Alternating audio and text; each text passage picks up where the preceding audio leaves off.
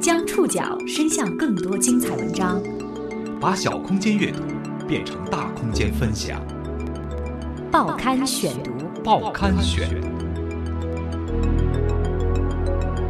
把小空间阅读变成大空间分享，欢迎各位收听今天的报刊选读，我是宋宇。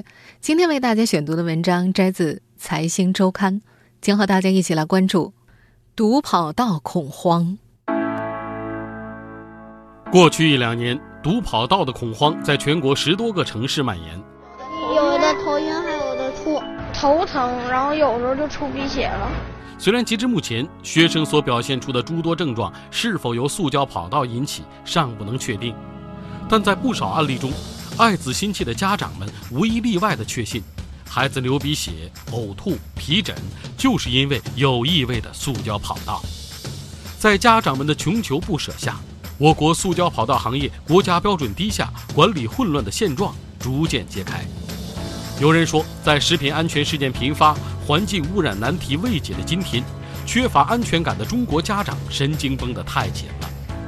但若是没有孩子家长这份不理性的焦虑和敏感，毒跑道的真相不知何日才能揭开。报刊选读今天为您讲述毒跑道恐慌。从新疆到东北，从内蒙古到深圳，近两年来。校园毒跑道事件层出不穷，集中爆发的校园毒跑道事件已经成为了一个全国性事件。北京某小学上百名小学生出现了流鼻血、头晕等症状，家长反映可能是操场散发的刺鼻气味所致。浙江温州瑞安粤海中心小学的新校区惊现堵跑道，出现疑似堵跑道问题的有江苏、广东、上海、浙江、江西、河南等六个省市的多个学校。这个六月，北京几所学校的家长开始了他们的抗争。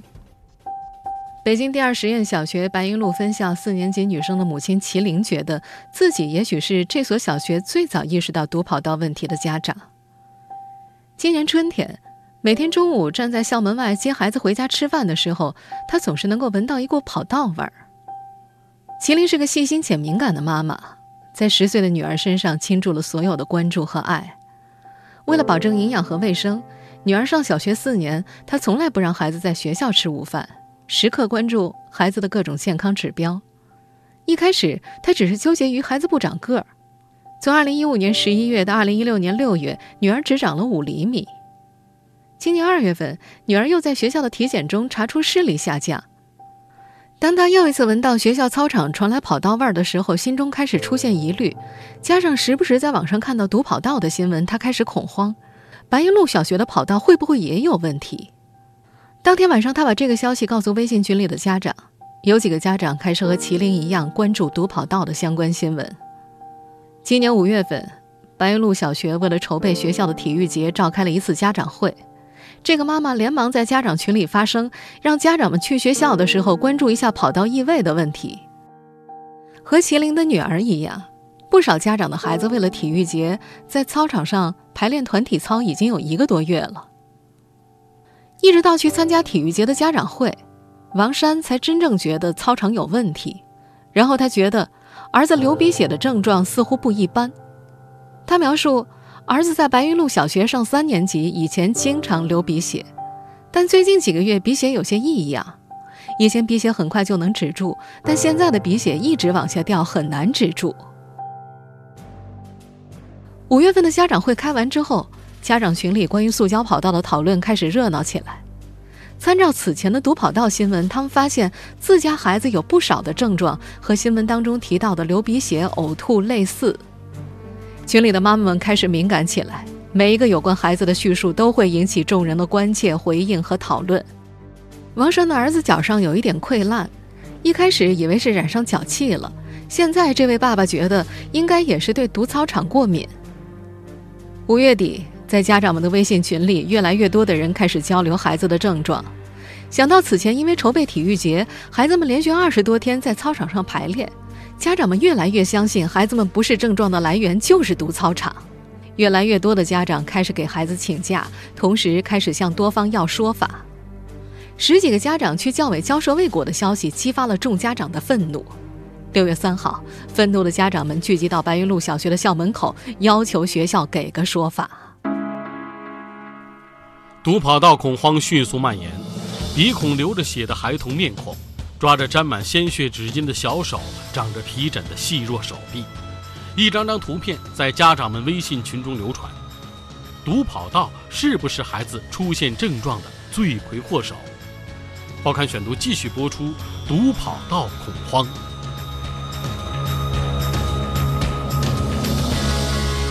六月初。北京白云路小学出现毒操场的消息，迅速成为当地家长圈最热的新闻之一。位于北京西北海淀区的上地实验小学，焦虑的家长们在十几分钟之内就加满了一个上限为五百人的微信群。不少人讨论自己的孩子在一年内也出现了流鼻血、头晕、起疹子等症状，并且近一两个月集中爆发。与此同时，北京展览路一小、平谷六小等学校也因为学生流鼻血爆发矛盾。头疼，然后有时候就出鼻血了。就是在课堂上就会流鼻血。会。大概是频率是越来越多吗？还是？对，越来越多，一天是两到三次。嗯，有时候堵不住。就你们同班的其他的同学有没有出现过这种情况？有。大概是有多少人？同学十十多人吧。十多人。嗯。全班一共有多少人？全班四十六个。你们班多少个同学呀？三十八个，那现在有多少个学生没来啊？呃，昨天是十三个了，昨天昨天是十三个来的，二二十五个没来。他们都有什么症状？都在流鼻血吗？有的有的头晕，还有的吐。流鼻血是家长们口中和毒跑道最相关的症状。北京上地实验小学的家长代表唐宁表示，他的女儿近一个月已经流了五次鼻血。他在和其他家长的交流中发现，孩子班级里流鼻血的情况并不在少数。在家长们的统计中，孩子的症状还包括头晕、头痛、恶心、发烧、皮疹等等。而在北京昌平区回龙观快乐宝贝幼儿园的家长们统计当中，这所幼儿园毒操场所引起的症状还包括一些几乎每一个幼儿都会经历的常见问题，比如厌食、腹泻、夜惊等等。更有家长描绘出了更加不寻常的症状。一位家长说，在铺设跑道的半年里，自己孩子的视力突然直线下降；还有一位说自己十岁的孩子居然查出了高血压；另一位爸爸说，女儿莫名其妙头晕，有一次头晕目眩的时候，说自己看到了一道蓝光。在六月二十一号的一场家校沟通会上，上地实验小学的校长问一位向他倾诉症状的家长：“带孩子看医生了吗？”家长愤怒的回答：“看了，医生也查不出来。”当白云路小学的家长们开始让孩子罢课的时候，北京市西城区教委主任丁大伟建议家长们带孩子前往儿童医院和复兴医院做身体检查。之后，学校也安排了相关的医学专家到现场咨询。不过，很快家长中开始传言，这些教委指定的医院已经开始统一口径了。对于这个说法，白云路小学的家长王山深信不疑。他举例说，有个孩子的家长啊，拿着孩子的化验单去问医生，其中一个指标超了一些，医生的答复没什么意义啊。什么叫没什么意义呀？都已经超标了，怎么会没意义呀？当记者追问王山有没有带自己的孩子去医院检查时，王山表示去验了血，但是检查报告没有找医生看，因为做完检查之后，医生就已经下班了。因为毒跑道事件，位于北京的解放军第三零七医院儿科门诊最近人满为患。在这家拥有北京地区最先进毒物药物实验室的医院，家长们找到支持自己观点的证据了吗？您正在收听的是《报刊选读》，毒跑道恐慌。解放军三零七医院。开设了全军以及北京地区医院系统第一个专业检测临床毒物药物的实验室，拥有国内最先进的各种毒物检测设备和工作经验丰富的毒物检测专家，能够对九百三十七种常见毒物、药物以及代谢产物进行快速的筛测。六月初的时候，这家医院儿科门诊前贴出了一份告示，告示表示，由于近期各种事件导致全国各地的家长纷纷来院检测。导致医生工作量明显加大，而且秩序混乱，以至于疾病患儿无法及时就诊，延误治疗。因为儿科门诊的护士说，五月底到六月初的两周当中，每天因为毒跑道到医院检查的孩子有一百多人，然而没有一个孩子确诊中毒。北京上地实验小学的一位姓侯的家长特地向记者展示了八份检验报告。他表示，多数孩子出现白细胞、淋巴细胞偏高，部分孩子的免疫和凝血有问题。不过，三零七医院儿科门诊主治医师李佩颖在看过八份检验报告之后表示，这八个孩子的身体都没有问题。例如，一份家长所称的不正常的检验报告显示，一位被诊断为上呼吸道感染的八岁男孩，大部分的血检指标都是正常的。家长所谓的凝血有问题，是指报告当中的活化部分凝血活酶的时间是三十六点五每小时，而正常值是二十二点七到三十一点八。李佩莹表示，指标有些偏差也是正常的，毕竟这个参考值是按照成人的标准。可是，仍然有越来越多的家长带着孩子涌进三零七医院检查。一位来自黑龙江的家长表示，自己六年级的女儿在黑龙江当地医院已经检查过身体，一切正常，但他还不放心，一定要带着孩子到权威的医院再看一看。最近一段时间，因为毒跑道的问题，到三零七医院做检测的孩子特别多，没有一例被检测出中毒。李培颖在接受采访的时候说：“家长们要相信医生，不必恐慌。”截止到采访当天，这家医院也没有检测出任何一个因为毒跑道中毒的孩子。另外，有北京某三甲医院耳鼻喉科的医生表示，小孩子流鼻血的症状很常见，多数情况之下，常见的原因可能有黏膜干燥、过敏、感染等等，还有就是刺激性气体可能会诱发频繁的喷嚏，可能会增加出鼻血的风险。但是要明确出鼻血和跑道之间的关系非常困难。除非做对照实验，但是伦理通不过。医生们的说法没有办法减轻家长们的忧虑。一位家长表示：“就是所有指标都达标，也不能保证孩子体内无毒啊！孩子们的每一点异常都会让家长们心惊胆战。”敏感焦虑的家长们的坚持在六月初有了回应。在北京西城区教委的组织下，六月五号。国家建筑材料质量监督检验中心对白云路小学的操场进行了采样检测。十二号下午，检测结果出炉。这份结果显示，除了一些音乐教室甲醛超标之外，其他教室的空气和塑胶操场的检测样本都是符合国家标准的。这个合格的报告并没有平息家长们铲除跑道的要求，他们希望能够参考更加严格的深圳地方标准，对跑道以及学校教室进行检测。经过西城区教委和白云路小学校方领导同意之后，六月十二号，由家长们指定的深圳一家公司对白云路分校的有关环境指标再次进行了检测。这次所参照的标准是深圳市教育局委托深圳市建筑科学院编制完成的合成材料运动场地面层质量控制标准，它比国标更加严格。与此同时，白云路小学越来越多的家长响应号召，不再送孩子去上课。罢课最严重的时候，一个年级仅有十七人上课，没有学生上课，学校不得不正视跑道的问题。六月十七号，白云路小学宣布全校停课，拆除塑胶操场之后再复课。当天，他们用了一个上午的时间快速铲除操场，这也吸引了不少媒体的关注。跑道铲除了，家长们的担心依然没有消除。部分家长反映。他们周一并不愿意带孩子来上课，那是因为他们觉得这个跑道即使拆除了以后呢，也需要一段时间去挥发这个有毒的气体，而且需要等待进一步的检测报告，确定对于学生的身体没有伤害，他们才会愿意带孩子来上课。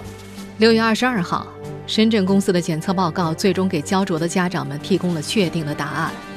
检验结果显示，该校操场确有数种污染物超标。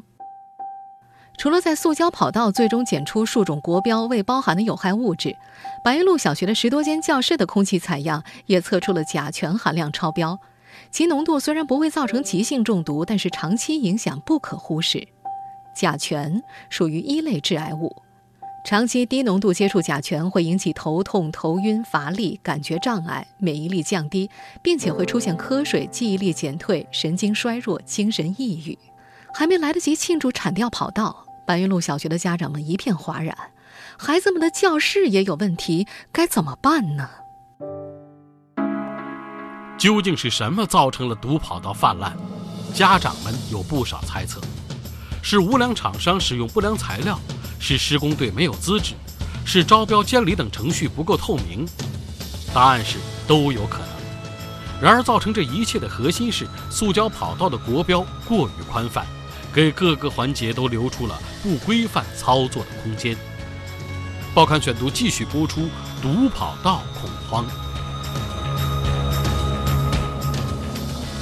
据不完全统计，从2015年开始，出现疑似毒跑道问题的有江苏、广东、上海、浙江、江西、河南等六个省市的多所学校，具体城市多达十五六个。但是，这些引发舆论关注的疑似毒跑道事件，最终大部分的结果却都是塑胶跑道检测结果符合国家标准。中国检验检疫科学院综合检测中心消费品检测部部长岳粉鹏介绍，近一年该机构接受全国各地大约两百个检测跑道的样本，按照现行的国标检测之后，结果显示百分之八十的送检样品是合格的。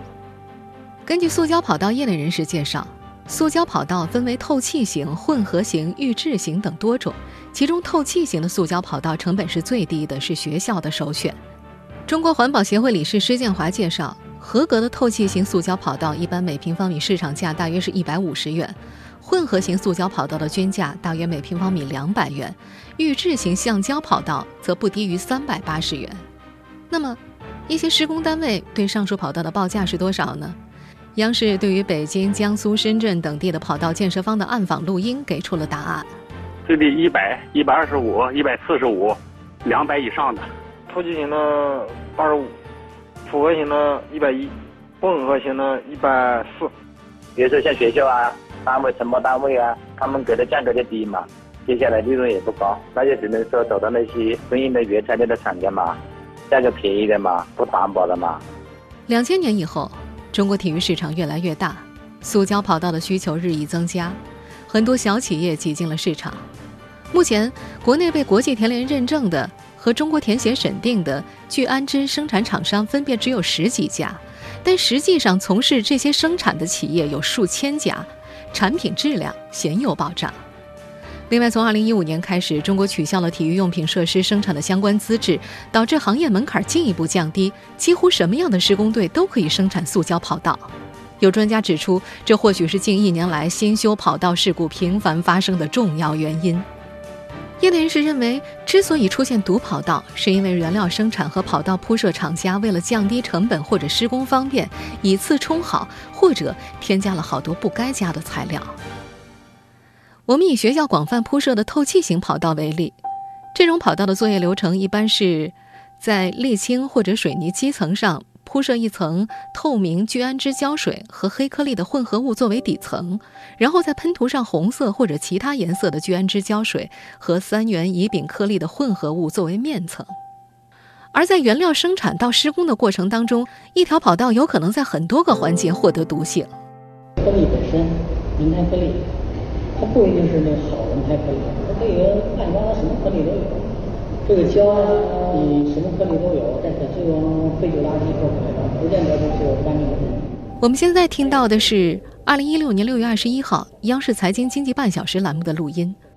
这档节目揭露了河北某黑作坊以废旧轮胎等黑色垃圾加工合成塑胶跑道原料黑颗粒。这啥玩意儿啊？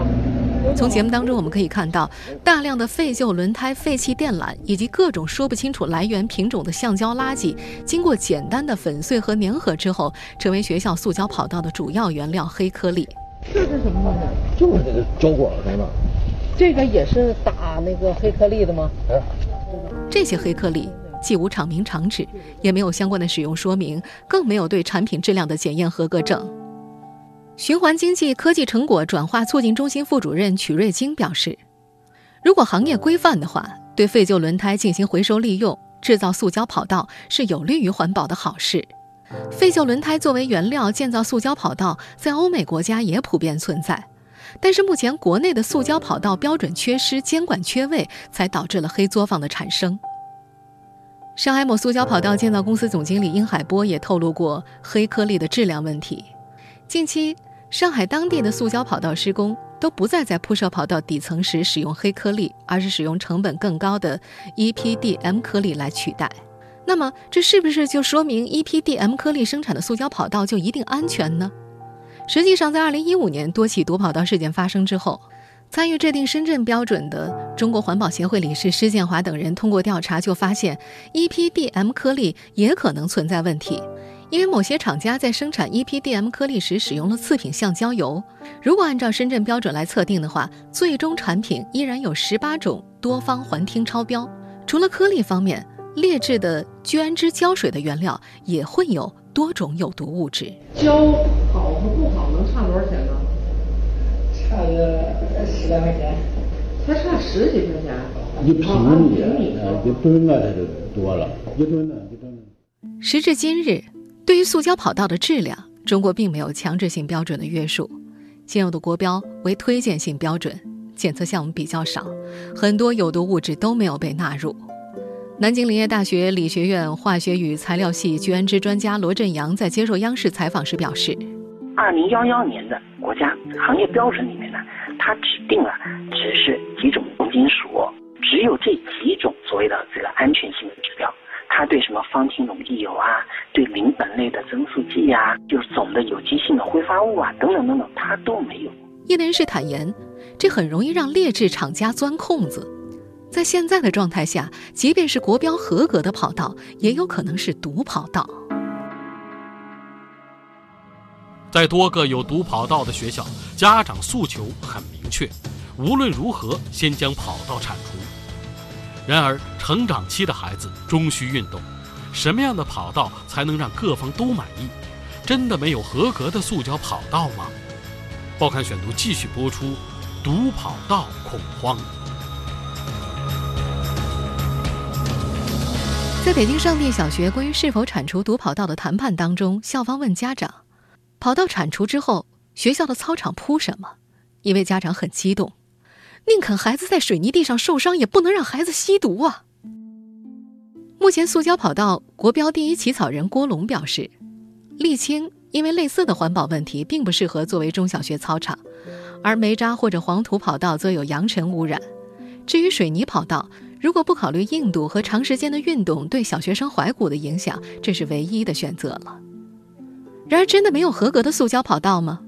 早前，南京林业大学理学院化学与材料系聚氨酯专家罗振阳在接受央视采访时表示：“塑胶跑道呢是一个很成熟的产品，在我们国家已经用了三十多年了，规范的产品应该是没有问题的，也是没有味道的。”专家的论证，塑胶跑道其实是可以很安全的。为国家体育场鸟巢铺设跑道的重庆某建筑公司表示，北京鸟巢正在使用的意大利进口的某品牌预制型塑胶跑道，曾经通过了2008年奥运会严格的环境标准测试。与学校的透气型跑道相比，预制型跑道的铺设工程不需要现场搅拌黑色颗粒，而是将跑道按照一定的比例在工厂里进行整块加工，然后整体运到鸟巢，工人们像滚地毯一样。把塑胶跑道铺上去。然而，鸟巢跑道的造价高达每平方米一千元左右，这是透气型跑道价格的数倍，一般的学校恐怕难以承受。同样，因为成本的原因，欧美国家的学校也很少有使用塑胶跑道的，一般这种跑道只在专业的体育场馆使用。国际田联也只对跑道的性能有要求，在环保方面并没有提出要求。另有一些家长提出。可以将人造跑道换成天然草地，但是北京上地实验小学的一位体育老师解释，草地的维护成本实在太大了，而且在北方草地无法过冬。在他看来，塑胶跑道的减震功能是最好的，可以给孩子很好的保护，避免运动损伤。六月二十二号，教育部有关负责人在接受采访时表示，不符合质量标准的塑胶跑道将立即铲除。同一天，教育部官网发文称，要因地制宜选择不同场地建设方案，根据经济条件、地理环境、气候条件选择不同的方案，不要将塑胶跑道作为唯一的选择。教育部表示，将会协调国家有关专业部门完善相应的标准，并且协调有关监管部门加大对塑胶跑道的生产过程的监管，进一步明确各部门的责任分工，防止生产过程当中的监管缺失。同时，教育部还要求各地教育行政部门和学校严格执行相关文件要求，与生产企业签订体育场地建设合同的时候，要强调质量标准要求。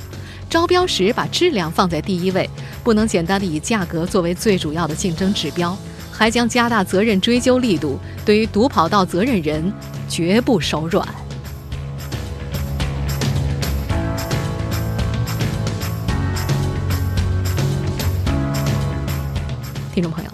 以上您收听的是《报刊选读》，读跑道的恐慌。我是宋宇，感谢各位的收听。今天节目内容综合了《财经周刊》和央视的内容。收听节目复播，您可以关注《报刊选读》的公众微信号，我们的微信号码是《报刊选读》拼音全拼，或者登录在南京 APP、喜马拉雅 FM、网易云音乐。我们下次节目时间再见。